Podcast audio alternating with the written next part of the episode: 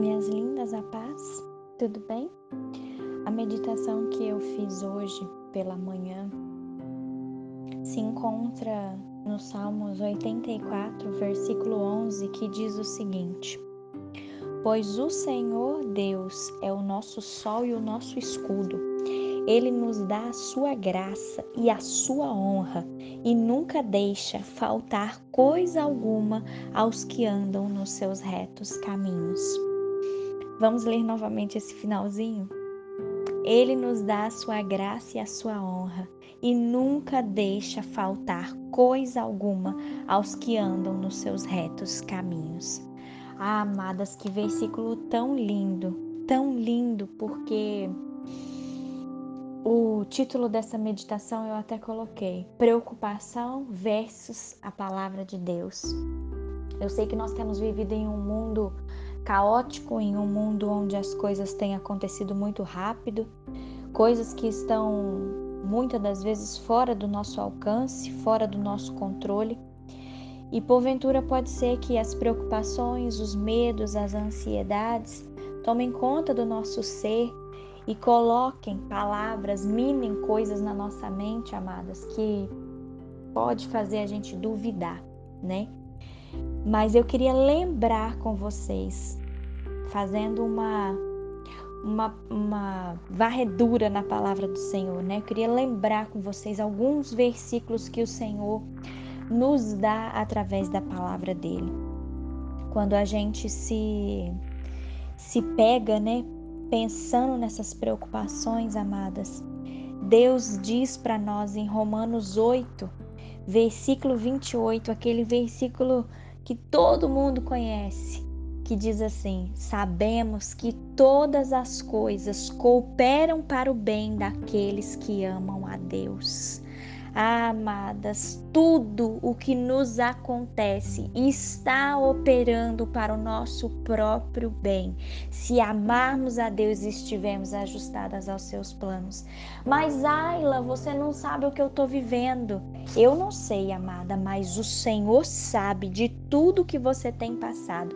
E tenha certeza, porque isso diz na palavra: tudo que acontece a mim, tudo que acontece a você, está operando para o nosso próprio bem. Todas as coisas cooperam para o bem daqueles que amam a Deus, independente da situação. Pode ser, amadas, que a preocupação venha sobre nós quando a gente olha as catástrofes, né, ao nosso redor, e talvez a gente pense assim: nossa, tudo está se acabando a palavra de Deus, amadas, diz o seguinte, em Marcos, capítulo 7, versículo 37, diz assim: Tudo que Deus faz é maravilhoso. Vocês entendem a situação preocupação versus a palavra de Deus?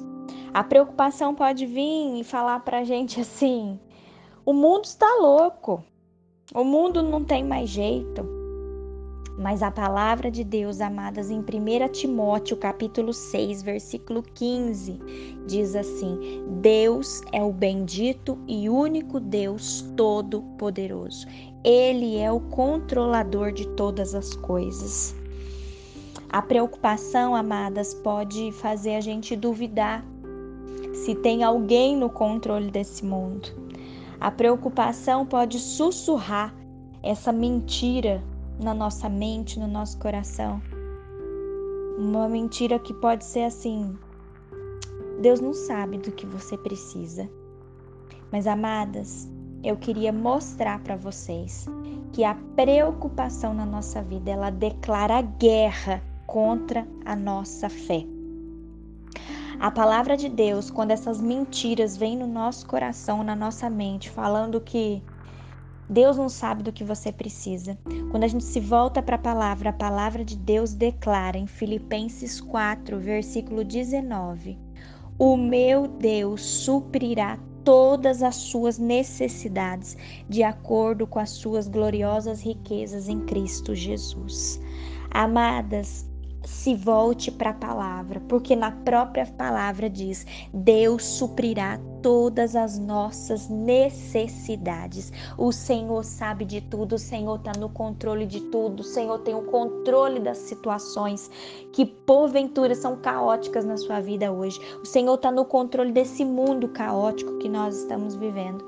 Por isso, amadas, eu queria meditar com vocês nessas passagens que eu li da Bíblia, falando que o Senhor, o Senhor, Ele é o nosso escudo, Ele nos concede favor e honra, e o Senhor está no controle de tudo, amadas. Ele há de suprir, através de Cristo Jesus, cada uma das nossas necessidades.